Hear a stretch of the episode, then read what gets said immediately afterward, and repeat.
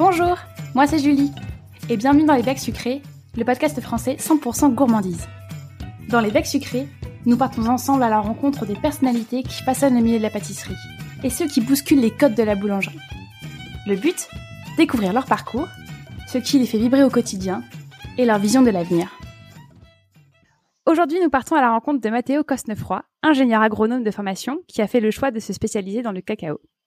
Après avoir travaillé sur un projet passionnant pour identifier et répertorier les variétés indigènes de cacao d'une région péruvienne et travailler sur les processus de fermentation au sein de plantations de Sao Tome, il a poursuivi sa compréhension de la chaîne de valeur du cacao en se formant au métier de chocolatier. C'est cette double casquette de chocolatier ingénieur qui fait de Matteo un véritable expert du chocolat. En parallèle de ces projets, il a co-créé et anime aujourd'hui des ateliers de team building autour du chocolat proposés par la société Question pour une fine bouche, spécialisée dans le team building via la food.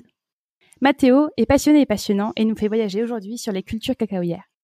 Merci Mathéo de te prêter au jeu du podcast et bienvenue à toi dans les bacs sucrés. Hola Julie, merci de l'invitation. Salut Mathéo. Euh, est-ce que tu peux s'il te plaît te présenter en quelques mots?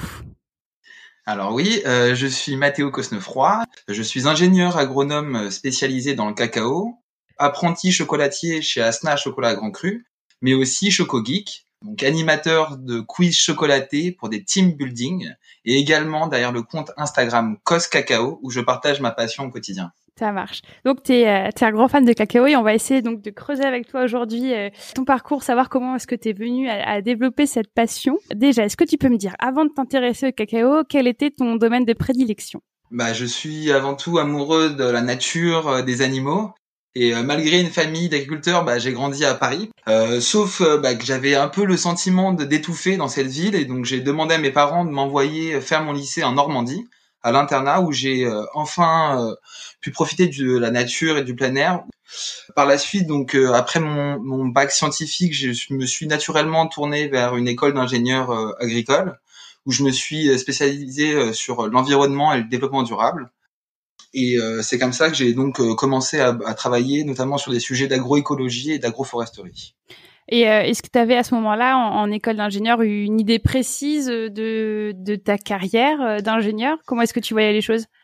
Non, pas forcément. Au contraire, j'étais surtout bah, plein d'interrogations, euh, mhm. plein d'interrogations sur euh, aussi une, une, découverte quelque part de, du monde de l'agroalimentaire, de l'agriculture, de aussi de comment notre euh, monde fonctionne. Et du coup, bah, c'était à l'inverse, c'était plutôt une découverte et justement, je cherchais à me construire et à, et à comprendre bah, quel, quel métier je voulais faire demain, quel sens je voulais donner aussi à mon travail et, et, à mes engagements. Super. Et donc du coup, Comment est-ce que c'est effectué cette transition entre euh, l'agroécologie et l'agroforesterie que, que tu as pratiqué en sortant d'école et, euh, et, ta rencontre avec le cacao? Bah, C'est euh, un peu un accident. Au travers d'un volontariat au Pérou euh, pour une ONG française qui s'appelle Envolver, qui est spécialisée dans, dans les projets de, de conservation et de reforestation au Pérou où j'étais euh, donc coordinateur du programme d'agroforesterie euh, dans la forêt amazonienne euh, pour eux là-bas au Pérou,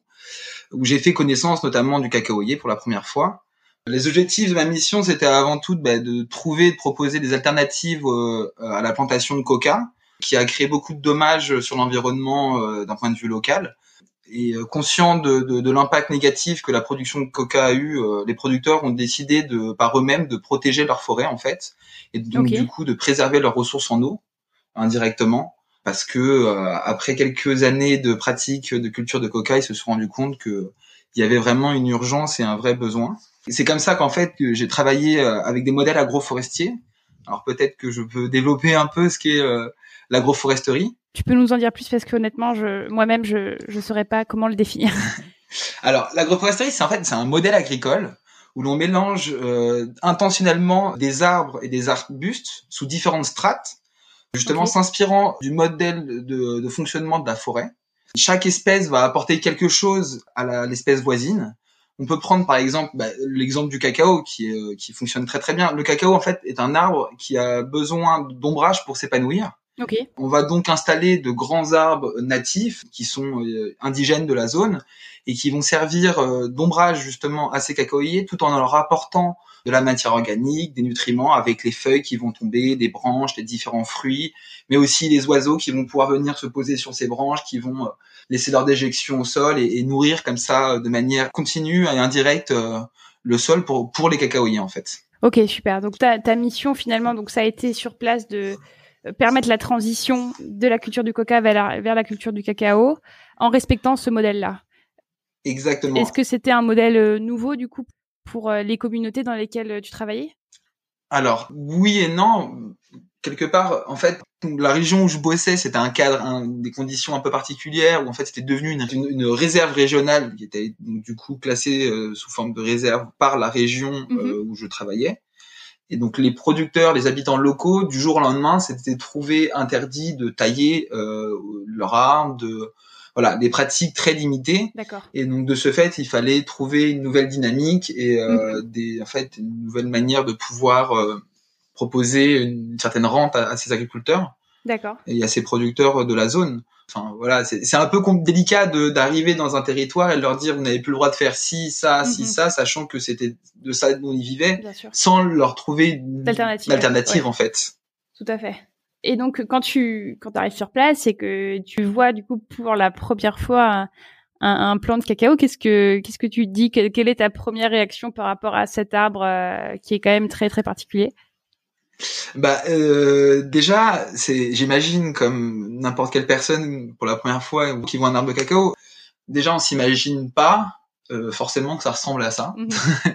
je pense que euh, là j'essaye de me rappeler de la toute première fois et c'est vrai que ça m'avait quand même étonné euh, de se dire voilà bah, les fèves de cacao avec lesquelles on fait du chocolat bah, poussent de cette manière-là sur un arbre avec un fruit qui a cette forme-là, c'est quelque chose d'assez étonnant après, moi, j'étais surtout amoureux bah, de, de, de l'endroit où il poussait, de l'environnement où il poussait, dans la forêt.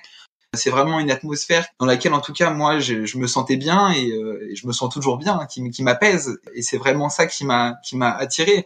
Après aussi, dans, bah, le côté, comme je vous disais, un peu original du fruit. C'est vrai que c'est un fruit aussi qui pousse sur le tronc de l'arbre directement.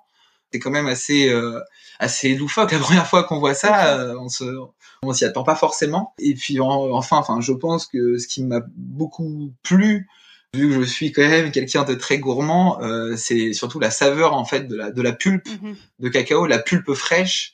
Quand le, le, fruit est encore frais, c'est vraiment une saveur qui en plus change en fonction des variétés génétiques, en fonction du terroir, en fonction euh, aussi des saisons. Chaque cacao va avoir ses particularités et ses, ses goûts et, et, ses parfums et ses arômes et c'est vraiment ça qui m'a qui m'a fait peut-être tomber amoureux, je pense, de cette plante. Euh, je comprends bien. J'étais au Cameroun et j'ai moi-même goûté une fois le, le muciage et, je t'avoue que j'en ai un souvenir encore très très ému et c'est quelque chose d'assez exceptionnel qu'on a la chance de goûter quand on peut se rendre sur une sur une plantation.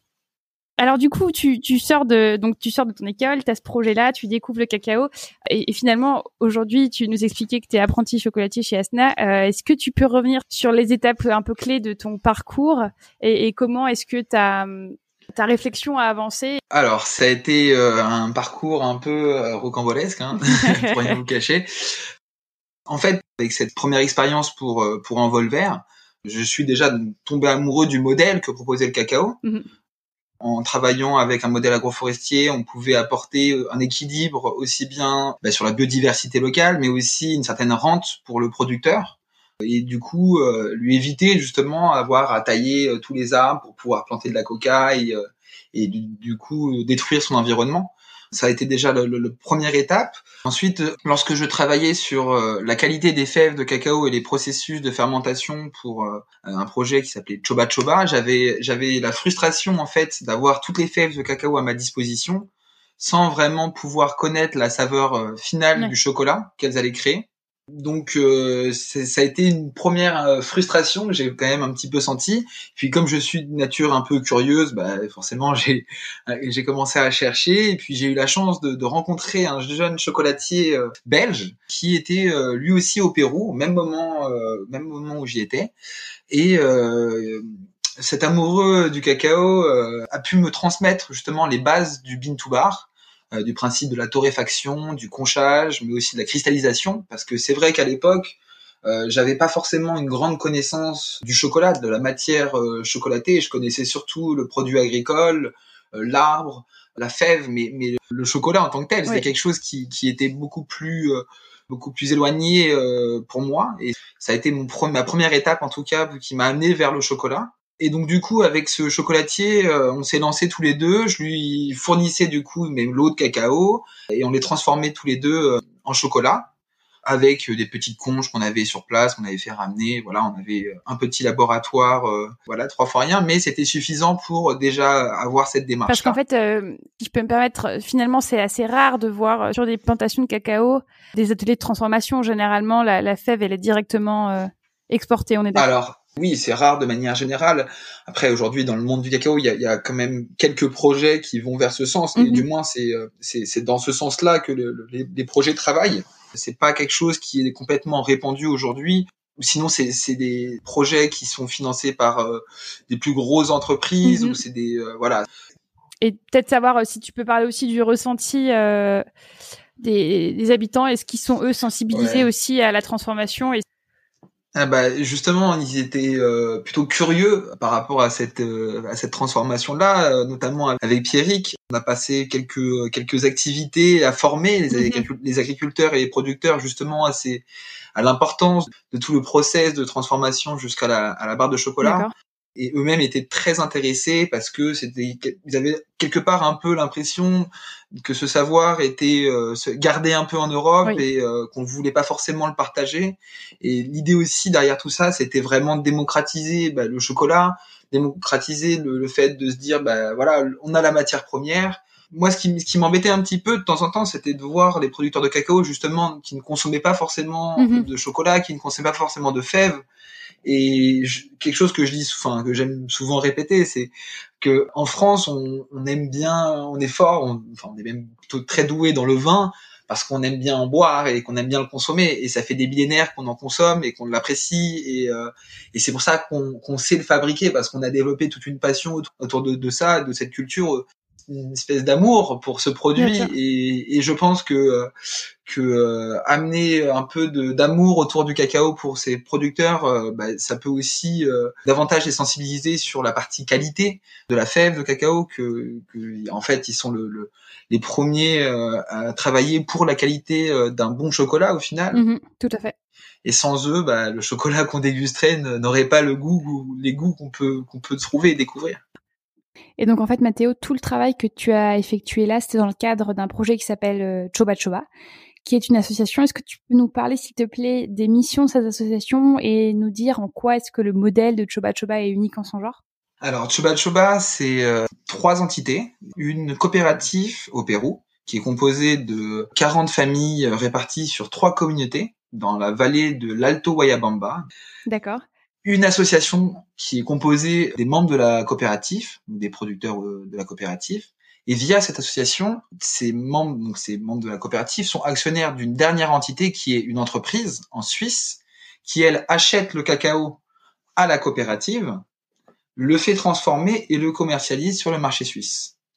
Et l'intérêt, c'est que les producteurs de cacao sont en plus actionnaires de leur euh, propre entreprise en Suisse qui leur achète leur propre cacao et le revend euh, sous forme de chocolat. Et donc du coup, ces producteurs ne sont plus simplement producteurs de cacao, mais sont producteurs de chocolat. Qu'est-ce que ça change euh, concrètement dans le dans le travail quotidien euh, Comment est-ce que ça se manifeste en fait dans, dans les relations qui sont instaurées avec les producteurs?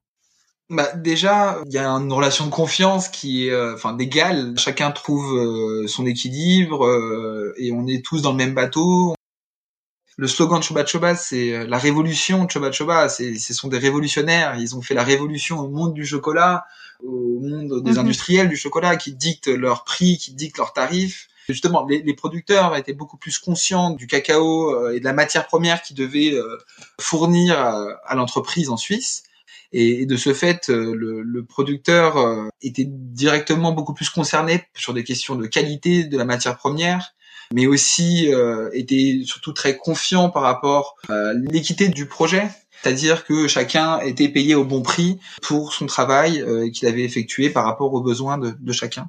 Comment est-ce que le prix était fixé? Puisque d'habitude c'est le c'est le marché qui fixe euh, le prix Alors c'est assez assez particulier parce que j'ai même souvenir de ma première euh, je crois que c'était ma première semaine dans les communautés. Notamment Eric et Christophe, les deux fondateurs de Choba Choba, se rendaient dans les communautés et lors d'une assemblée générale, on débattait tous ensemble du prix du cacao, savoir quel était le prix qui semblait juste pour le producteur. On, demandait au producteur de, savoir à peu près quelles étaient ses charges, quels, étaient ses bénéfices annuels, essayer d'avoir un minimum de... Alors c'est un terme que j'ai du mal à donner en français, mais c'est impresionario en espagnol. C'est le fait, le côté d'être un peu entrepreneur, voilà, dans son dans son activité agricole, dans dans sa gestion du cacao, euh, voilà, essayer de, de vraiment euh, le rendre conscient et bien de, du prix qu'il va pouvoir valoriser son produit et aussi des objectifs de, de vente derrière de l'entreprise euh, en Suisse. Ça veut dire que le prix il est fixé de manière annuelle? Il est fixé de manière annuelle et il est le même toute l'année aussi. C'est une garantie en fait. Une garantie, voilà, une espèce de garantie de Choba Choba où en fait la coopérative assure au producteur un prix toute l'année. Donc Mathéo, tu as réussi à nous décrire le modèle unique de Choba Choba, mais dis-nous concrètement, toi, comment est-ce que tu t'inscrivais dans cette association Quelles étaient tes missions quand tu étais sur place? Alors, j'ai beaucoup travaillé euh, sur la qualité du cacao, sur euh, tout ce qui était les processus de fermentation, du séchage du cacao, mais aussi euh, la manière comment on récolte les, les, cabosses. Et j'ai aussi effectué un travail de recherche sur les cacao natifs. Qu'est-ce que tu entends donc du coup par cacao natif? Les cacao natifs, en fait, à l'époque, les euh, Chachapoyas, c'est une civilisation pré-incate qui vivait autour de 700 et 1500 ans après Jésus-Christ, considéraient du coup le cacao comme un, arbre divin et ils le plantaient euh, généralement le long de leur route, souvent euh, des longs axes maritimes.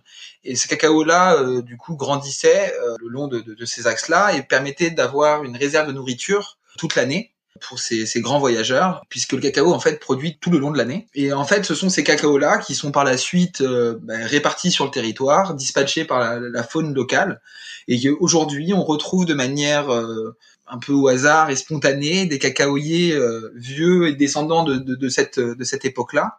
Donc quelque part, il y avait une notion de, de, de, recherche de un peu du cacao perdu, ancestral, voilà c'était euh, c'était une des missions principales du que coup, euh, ce sont des arbres qui, qui, qui, qui ont des variétés euh, différentes de celles qu'on connaît communément.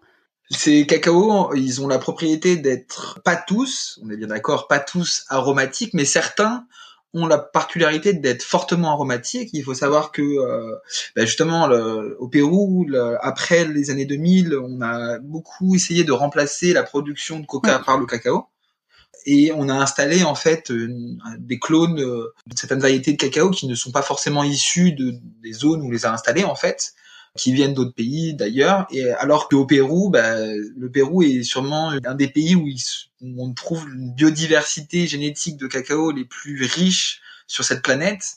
Et, euh, l'idée en fait de ce projet était de valoriser ces, ces variétés là des variétés un peu anciennes un peu perdues essayer de les retrouver et une fois qu'on savait qu'on avait ces variétés-là, ben, tout simplement les identifier, connaître leur potentiel aromatique, mais aussi leur potentiel de production, leurs différences morphologiques, de couleurs, de formes, euh, toutes ces choses-là. Et ça a été aussi une partie euh, de, mon, de mon investigation. Euh. Ça, c'est un travail colossal, j'imagine, de, de, de, partir comme ça à, à la recherche, du, comme tu disais, du cacao perdu, de réussir à, à trouver une structure dans, dans, dans, dans, ça. Comment est-ce que tu t'y es pris du coup pour euh, classifier ces variétés euh... Ouais. Euh, tout d'abord, j'ai déjà fait une grande recherche euh, bibliographique, donc j'ai vraiment euh, passé du temps à regarder tous les articles scientifiques, toutes les études qui avaient été faites. Et, et là-dessus, tu avais déjà des, avais beaucoup de ressources? Il y a, y a, pas mal de choses qui ont été faites, notamment bah, en Amérique du Sud. Hein. c'est souvent des documents qui mhm. sont en espagnol. Après, ce qui était intéressant, c'était chaque étude avait sa particularité et pour bien comprendre aussi l'intérêt d'une telle étude, il fallait aussi bien comprendre le contexte dans lequel je devais la mener. Qu'est-ce qu'on voulait faire en fait avec ces avec ces arbres? Comment on caractérise un arbre d'un point de vue morphologique, d'un point de vue organoleptique? Et, et, du coup, il fallait pouvoir adapter, euh, adapter tout ça. Il faut savoir que les communautés des producteurs de Choba Choba se situent pratiquement à, plus de 4 heures, 4 heures et demie de, de pirogue de, de la ville de Huanhui. Donc, euh, qui est la première ville euh, aux alentours, qui n'est pas non plus une ville euh, énorme. Et les cacaoyers euh, de l'étude étaient répartis sur les 150 hectares des producteurs de Choba Choba, mais avec des parcelles très dispersées dans la vallée en fait. Chaque hectare, chaque parcelle était séparée en fait de forêt, et donc du coup chaque chaque lieu était un endroit particulier avec avec son terroir, avec euh, ses conditions pédoclimatiques, son contexte vraiment particulier, euh, euh, des parcelles en bord de fleuve, avec des parcelles aussi plus en mhm. haut de la montagne. voilà, il y avait vraiment, c'était c'était l'aventure. Hein, J'imagine. faut quand même s'imaginer, tu es, tout seul, tu fais ta recherche, tu pars faire tes expéditions. Euh, déjà, comment est-ce que tu t'es équipé?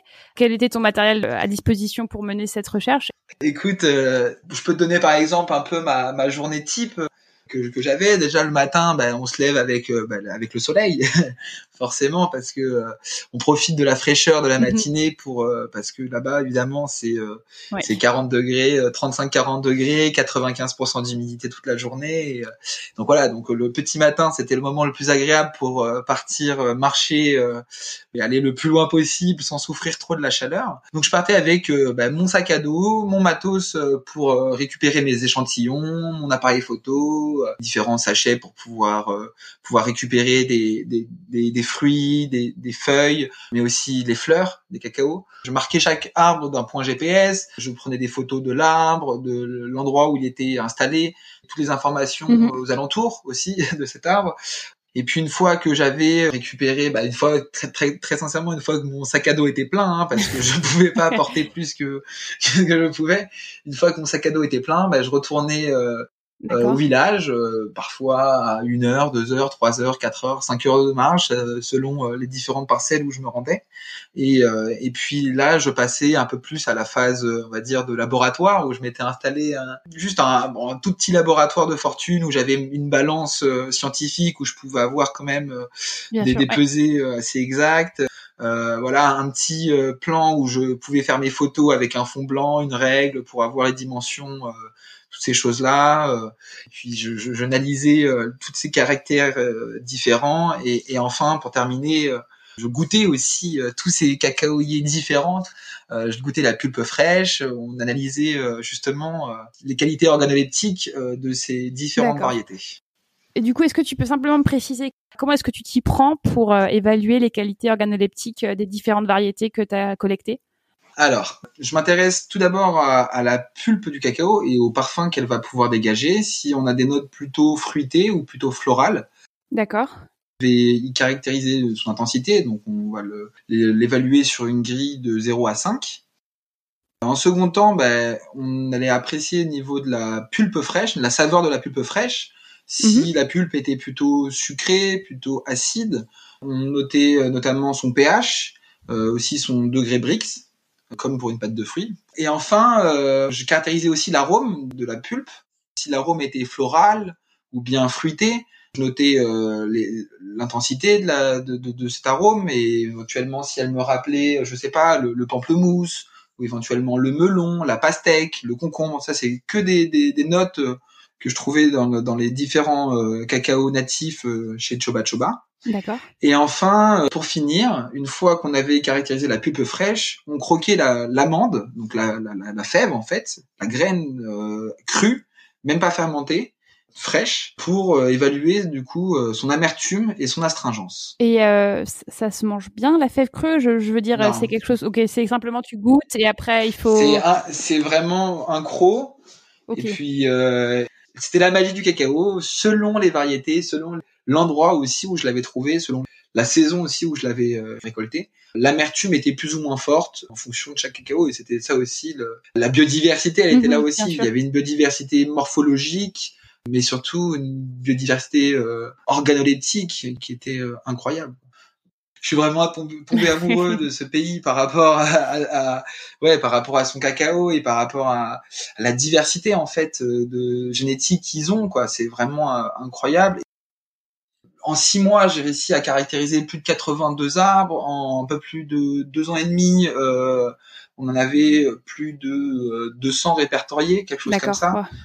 Et voilà, et l'idée c'était à la fin de trouver uniquement des arbres avec vraiment un potentiel aromatique intéressant, ce qui a du sens parce que aujourd'hui les, les, beaucoup de producteurs produisent du cacao qui à l'époque était très résistant aux maladies et très productif mais qui aujourd'hui, en fait, euh, vu qu'il a été souvent installé en monoculture mm. et que les maladies bah, évoluent, bah, n'est plus si productif et puis n'est pas très aromatique en plus. Donc peut-être que euh, l'idée de diversifier un peu plus sa plantation cacao avec des, une génétique un peu différente et un peu plus aromatique, qui va peut-être produire un peu moins mais de meilleure qualité et donc du coup pouvoir mieux le valoriser. Voilà, ça a un peu plus de sens et c'est vers quoi euh, le projet Choba Choba, à mon avis, euh, voulait euh, aller avec ce projet natif. D'accord. Et je, voulais rebondir sur un élément que tu évoquais avant, à savoir la fermentation. Tu as indiqué que tu avais travaillé sur, la qualité de fermentation. Est-ce que tu peux nous dire en gros, en quoi consiste la fermentation euh, des feuilles de cacao et en quoi est-ce que euh, elle est indispensable finalement pour pour la production après de chocolat? Oui, bah, la fermentation, ça a pour but en fait de libérer les précurseurs d'arômes du cacao grâce à l'acide acétique qu'on va créer. L'acide acétique, c'est tout simplement en fait du vinaigre. Alors, je, peux rentrer un petit peu dans le technique pour pour pour faire gros. C'est la pulpe de cacao contient donc du sucre. D'accord. Ce sucre, on va le dégrader en alcool. On va brasser les fèves de cacao qui contiennent de l'alcool, du coup, vu qu'on a dégradé la pulpe. On va les brasser pour euh, obtenir en fait du vinaigre, de l'acide acétique, et c'est cet acide acétique qui va casser la liaison de graisse au centre de la fève de cacao pour libérer justement euh, les précurseurs mhm. d'arômes que le chocolatier va par la suite libérer grâce à la réaction de Maillard euh, lors de la torréfaction. Mais sans cette cette phase-là, en fait, les, les, les, arômes ne pourront pas se, se, construire réellement lors de la torréfaction, puisqu'ils ne seront pas euh, libres et, à disposition pour euh, créer cette réaction lors de la torréfaction. Ok. Et, et donc ton rôle à toi, c'était de, de s'assurer que la fermentation était, était bien menée? C'était exactement ça. C'était de m'assurer que la fermentation avait été correctement faite, que les lots avaient subi un bon processus, qu'il n'y avait pas eu d'apparition de bactéries, de champignons, de, de, toxines, de toutes ces choses qui peuvent être désagréables. Là, et s'assurer euh, le fait de, bah de, de bons processus qui a été bien respecté et, euh, et qu'on va pas se rendre malade en fait en, en consommant euh, le cacao. Bien sûr, un truc, c'est sûr. Ouais, je suis curieuse de savoir. Donc, tu, tu vis cette aventure humaine qui est quand même exceptionnelle dans un cadre de nature incroyable. Et, euh, et donc, quand tu arrives à, à, terme de ces missions, finalement, euh, comment est-ce que tu te projettes dans le dans le milieu euh, du cacao? Est-ce que ça t'a confirmé que tu avais envie de te développer dans cette voie-là? C'est un peu particulier comme question parce que du coup ça, ça a un côté très personnel, tu vois, dans le, la réponse.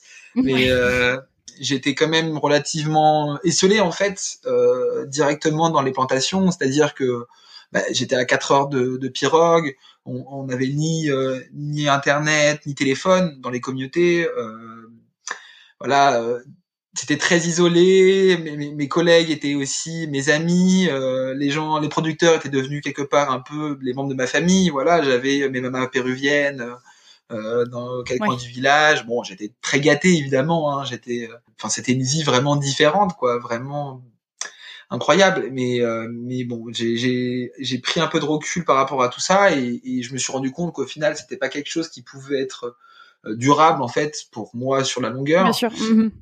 Et euh, en retour en France, je me suis rendu compte que ce que j'aimais vraiment faire, c'était euh, justement bah, tout ce qui était comprendre le process, comprendre euh, d'où venaient les choses et la matière, quoi. Travailler la matière, la toucher. Alors aussi bien que ça soit du cacao ou du chocolat, c'était vraiment cette matière qui me plaisait.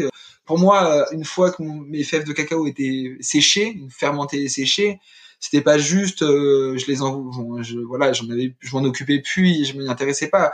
Euh, c'était vraiment continuer à aller au bout du bout du bout et, et créer du coup déjà tes tablettes de chocolat voilà ton bean to bar.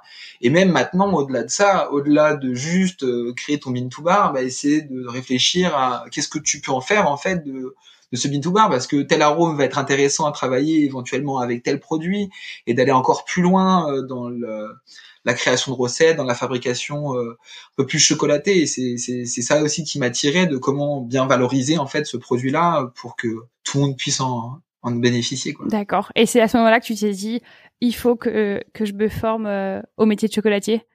Ouais, il y avait, il y avait, y avait ça. Il y avait aussi le côté euh, quelqu'un comme euh, Asna Ferreira qui, qui, travaillait directement la fève de cacao, qui avait une, certaine expérience sur justement ces principes de torréfaction et, et tout ça. C'était peut-être quelque chose qui me, ou du moins j'avais le moins confiance en moi à ce moment-là dans, dans, dans mon parcours.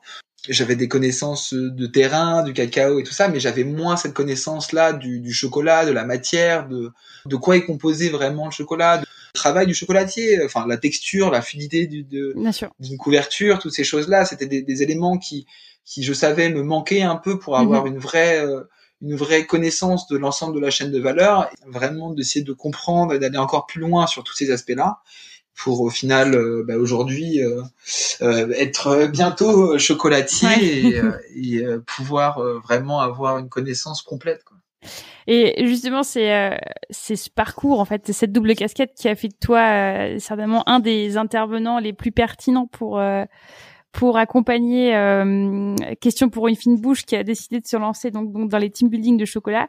J'aimerais qu'on revienne un petit peu sur cette collaboration parce que c'est, je trouve que c'est un moyen hyper innovant, surtout en période de Covid, de créer de la convivialité. Et le chocolat est vecteur de convivialité. Donc du coup, j'aurais aimé t'adresser quelques questions à ce sujet si tu le veux bien. Yes, avec plaisir.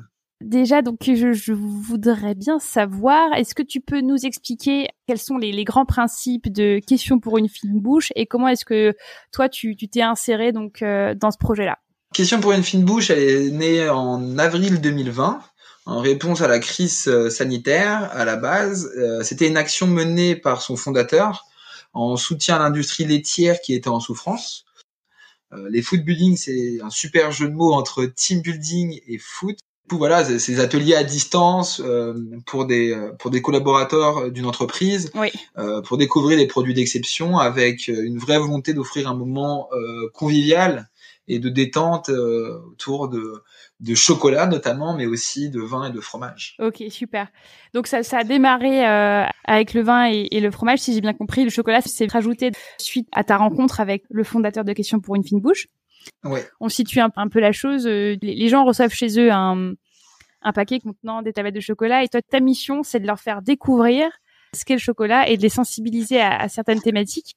Raconte-moi un petit peu euh, qu'est-ce que ça fait déjà d'animer ce genre d'atelier et, et, comment est-ce que tu t'y prends pour euh, bah, voilà, garder l'intérêt et essayer de transmettre ta passion du chocolat? Déjà, l'idée de question pour une fine bouche est de consommer euh, ensemble déjà au même moment tous la même tablette de chocolat. D'accord. C'est quelque chose de, de fort de pouvoir partager justement un moment aussi agréable et pouvoir aussi partager justement son ressenti par rapport à cette à cette tablette. Donc si j'ai bien compris, euh, les, les personnes se connectent et donc euh, vous avez ce moment de dégustation euh, tous ensemble. Est-ce que tu peux me dire de quoi se compose la dégustation?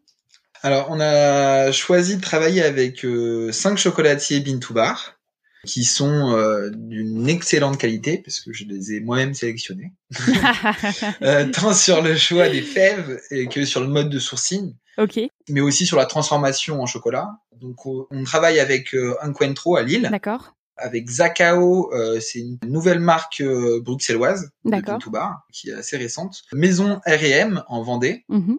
Avec Rao, le spécialiste du chocolat cru à Paris. Et enfin Asna Chocolat Grand Cru à Bordeaux. D'accord. Et donc l'idée de cette dégustation, c'est surtout c'est avant tout un, quiz, hein, c'est vraiment une animation, team building, un foot building où on va euh, essayer de partager euh, avant tout euh, des moments agréables de convivialité, mhm. où on, on, fait participer à des jeux, on leur fait répondre à un maximum de questions pour gagner un maximum de choco-points. D'accord. où il y a absolument rien du tout à gagner, juste de passer un moment convivial et mhm. sympa, et, forcément tout en amenant un tout petit peu d'éducation, de côté sensibilisation à certaines voilà, de sensibilisation que généralement on a tendance à un peu mieux apprendre quand on s'amuse. Bien sûr. Et l'idée c'était pas d'expliquer euh, comment on va déguster euh, le chocolat. Voilà, parfois le, les dégustations un peu euh, type onologie, enfin on a un peu une vision un peu snob de la de la dégustation avec question pour un choco. oui, on déguste des grandes tablettes d'exception on l'aborde quand même avec une certaine légèreté et un côté très euh, convivial et, sympa quoi, avant tout. Et euh, tu, tu, précisais avant que du coup les, les artisans que vous avez sélectionnés, c'est des artisans qui travaillent euh, uniquement en bin to bar. Est-ce que ce modèle-là est connu de, des participants au quiz? Justement, encore très peu. Le grand public, il a, a souvent l'impression que justement que les chocolatiers font l'ensemble de la transformation du cacao. D'accord. Sauf que ce n'est pas forcément le cas, voire mm. très peu, parce que aujourd'hui il y a seulement à peine 10% des, artisans chocolatiers qui euh, qui travaillent directement la fève. Souvent les personnes qui participent à notre quiz sont étonnées quand on leur dit ça, ils disent mais euh, c'est pas tout le monde euh, qui mm. travaille non, et en fait voilà c'est quelque chose qui qui en tout cas pour le pour le, le consommateur lambda n'est pas forcément acquis et donc du coup, euh, expliquer justement bah, cette différence de bin to bar, c'est souvent une découverte pour la plupart. Quoi. Après, l'intérêt aussi de l'animation, c'est aussi de sensibiliser sur tous ces aspects-là, sur le côté sourcing aussi du cacao, comment mhm. euh, la philosophie bin to bar, quoi, comment les artisans bin to bar vont essayer de se sourcer, comment ils vont essayer de respecter un maximum, euh, voilà, tous les aspects qui sont à mon avis importants de nos jours. Bien sûr. Et, et alors, qu'est-ce que tu leur dis à tes participants est-ce qu'il y a un ordre de dégustation particulier euh, qui, disons, euh, favoriserait euh, le, développement des arômes, un peu comme on pourrait le faire dans un cours d'onologie pour la dégustation, on est parti justement sur des chocolats pratiquement tous de 70%. D'accord, ok. Pour pouvoir bien comparer justement les uns avec les autres, mhm. sans se dire ah ben lui aussi il c'est un 95%, alors forcément c'est normal que et proposer en fait une gamme euh, aromatique complètement variée avec des chocolats qui sont pratiquement euh, bah, tous euh, à 70% et composés presque de que de, des mêmes ingrédients mais travaillés à chaque fois d'une manière un peu différente ou avec un terroir différent ou une génétique différente. Voilà voilà on travaille uniquement avec des fèves qui sont sélectionnées pour leur qualité aromatique. Mhm. et donc voilà chacune a un peu ses, ses propriétés et fait d'elle euh, une exception euh, parmi les autres. Super. Et quand on n'est pas forcément euh, expert, est-ce qu'on arrive à déterminer les, les arômes Est-ce que les gens trouvent facilement finalement les, notes qu'on retrouve dans le cacao? Alors, forcément, on, on, les aide forcément un petit peu, on les accompagne, mhm. on, les, on, leur donne pas une tablette et on leur demande directement qu'est-ce que vous en pensez, quel arôme avez-vous? Non, l'idée c'est de aussi un peu accompagner nos participants et par exemple, moi, je, ce que je fais aussi souvent quand je déguste, c'est euh, d'utiliser en fait un peu comme on fait souvent dans le vin. Je fais des rétro-olfactions, mm. c'est-à-dire, bah, je prends un carré de chocolat dans ma bouche et euh, je ferme ma bouche et là, je vais expirer de l'air avec le nez. Ça va me permettre de vraiment développer un maximum les arômes. Sinon, par exemple, euh, je peux vous donner une petite technique que je faisais pas mal dans les plantations. Avant de sentir euh, la cabosse, avant d'ouvrir la cabosse et d'avoir l'odeur à l'intérieur. Oui. Moi, je me sentais l'intérieur du poignet. D'accord. Si ça, ça, ça vient. Là.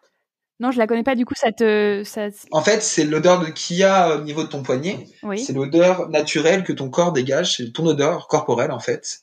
Et le fait de sentir ça avant d'aller sentir, euh, je sais pas, un carré de chocolat ou euh, une cabosse de cacao, ça va permettre de, de neutraliser, de vraiment remettre à plat ton nez pour pouvoir apprécier davantage l'odeur, euh, le parfum derrière, quoi. D'accord. J'étais littéralement en train de, de, me sentir le poignet là pour voir ce que ça donnait. Ouais, mais est-ce que tu... Bah, ah, je suis sûr que les personnes qui l'écoutent, ils vont le faire. Mais ça marche. Et ouais, ça te permet de neutraliser. Après, euh, un autre conseil, c'est quand tu fais ça, de pas de, de pas en faire 36 dans la journée, quoi. Ouais, c'est sûr. ça, il vaudrait mieux. Euh, plus de 5 chocolats, euh, même après, parce que d'un moment, nos, papilles sont un peu un peu perdu. D'accord. Et est-ce que tu penses euh, que le chocolat peut être euh, voilà aussi convivial que le vin et le fromage? C'est vrai qu'en France, on est quand même très très axé vin fromage euh, pour pour un moment de convivialité. Donc c'est disons c'est facile de, de, créer une émulation autour de ces produits-là. Est-ce que c'est pour toi aussi évident pour le chocolat? Bah, c'est effectivement moins fréquent de partager une tablette de chocolat qu'un plateau de, de, fromage ou une bonne bouteille de vin, mais ah euh, pourtant le chocolat est aimé par plus de personnes que, que les deux produits d'avant que je vous ai cités. Il y a plus de 30% de personnes qui consomment du chocolat tous les jours en France, ce qui rend euh, tout de suite beaucoup plus convivial. Euh. C'est sûr. En tout cas, on invite tout le monde à, aller faire un petit tour du côté de questions pour une fine bouche et, et de se renseigner sur les animations. Peut-être auras-tu l'occasion de, de, retrouver quelques euh, auditeurs ah ben. euh, dans un dans un futur euh, atelier. Ça serait avec grand plaisir en tout cas.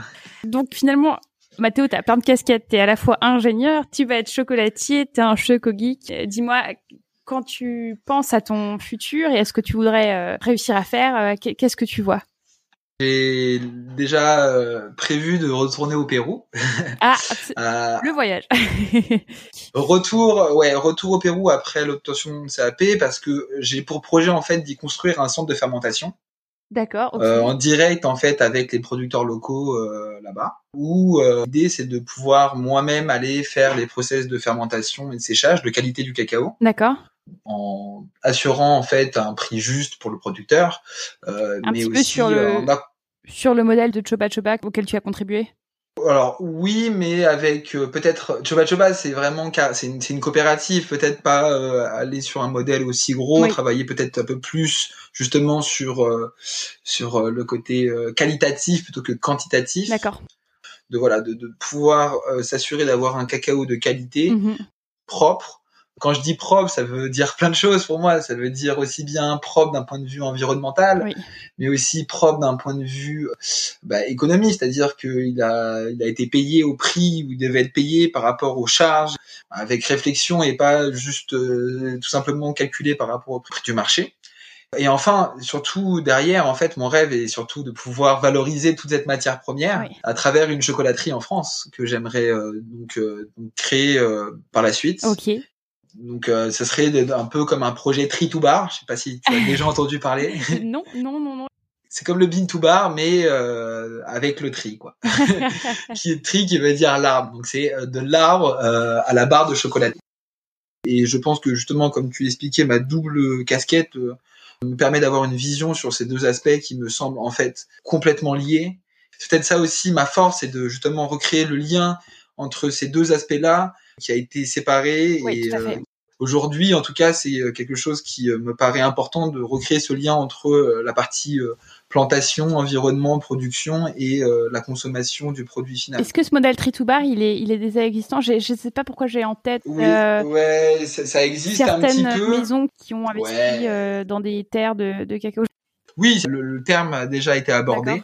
Maintenant, euh, quand, quand, on travaille en tritobar, il faut aussi comprendre l'essence, l'essence même du cacao, l'arôme en fait, la construction de l'arôme de A à Z. Il faut comprendre ce qu'est le terroir, il faut se comprendre aussi ce qu'est le sol, mm-hmm. parce que c'est de là où tout commence, c'est notre petite production, c'est de là où tout part, quoi. Et c'est quelque chose peut-être qui manque un petit peu de manière, euh, enfin, générale. Tout à fait. L'arôme, les saveurs, le parfum, toutes ces choses-là, ça, ça, ça, ne triche pas et euh, c'est ça qui, qui, qui, parle avant tout. Et, et donc euh, le lien, en tout cas, moi, quand je, je, je transforme mon chocolat, je le, je le sens. en tout cas, ça s'entend quand tu parles, euh, cette passion que, que tu transmets. Et on aura vraiment beaucoup de plaisir à suivre ton actualité. Dis-nous d'ailleurs comment est-ce qu'on peut faire pour te suivre? Bah, vous pouvez me suivre euh, surtout sur Instagram j'ai mon compte Cos Cacao où je mets vraiment quotidiennement euh, ma passion, quoi, tout simplement. Euh, j'essaye vraiment de partager un maximum de mon quotidien, de mes recettes chocolatées, de différentes dégustations de tablettes que je peux faire, les différents euh, avis aussi que je vais avoir, mais aussi aussi pas mal de vidéos techniques autour du chocolat. Super, ok. Et aussi peut-être parce que je cherche éventuellement pour ce projet bah, de, de tri to bar, de chocolaterie, un associé. D'accord. Euh, pour m'accompagner sur des sujets un peu plus business que je vais peut-être un peu moins maîtriser. Mhm. Euh, et voilà. Et l'avenir, euh, l'avenir nous dira ce qu'il en est. Exactement. Eh bien voilà, c'est un appel à candidature officiel que tu viens de faire via l'épisode qu'on a fait ensemble. On invite tout le monde à se rapprocher de toi s'il y a des intéressés pour pour devenir à tes côtés expert du cacao et développer ce projet d'envergure que que tu portes. Euh, et avant de te quitter, Mathéo, j'aime bien donner quelques recommandations de lecture euh, à nos auditeurs qui voudraient pousser le sujet un petit peu plus loin. Est-ce que toi, tu as un livre euh, qui t'a particulièrement impacté et que tu recommanderais? Alors, je peux vous parler du livre de Michel Barrel qui s'appelle Du cacao au chocolat. D'accord. Et c'est vraiment quelqu'un que, que j'admire, que j'ai jamais rencontré, mais en tout cas, juste par ses écrits et tout ce qu'il a pu m'apporter, en fait, voilà, j'estime beaucoup. Et ou même pour ceux qui voudraient aller encore un peu plus loin d'un point de vue technique dans le cacao, le livre s'appelle L'impact du traitement post-récolte et euh, c'est aussi du même auteur de Michel Barrel. D'accord. Où là on est euh, sur la partie un peu plus technique. Et ben voilà Mathieu, on arrive au bout de cet entretien. Un grand grand merci d'avoir consacré un, petit peu de ton temps euh, au podcast et d'avoir partagé ta passion du cacao et du chocolat. Je te souhaite énormément de succès dans, dans tes épreuves de sapé chocolatier qui t'attendent et beaucoup de succès dans la concrétisation de ton projet. Merci à toi en tout cas de ton invitation. C'était un plaisir de partager ce moment avec toi. Et je vous retrouve euh, très rapidement avec Question pour un choco ou sur mon Instagram Coscacao. Bise J'espère que cet épisode t'a plu. N'hésite pas à nous laisser un commentaire sur ton application de podcast préférée et à en parler autour de toi. Tu peux aussi nous suivre sur les réseaux sociaux et partager l'actualité de nos comptes Instagram ou Facebook à Québec Sucré Podcast. Et si tu veux nous écrire, tu peux nous contacter à l'adresse contact au singulier lesbecsucrés.com. À très vite!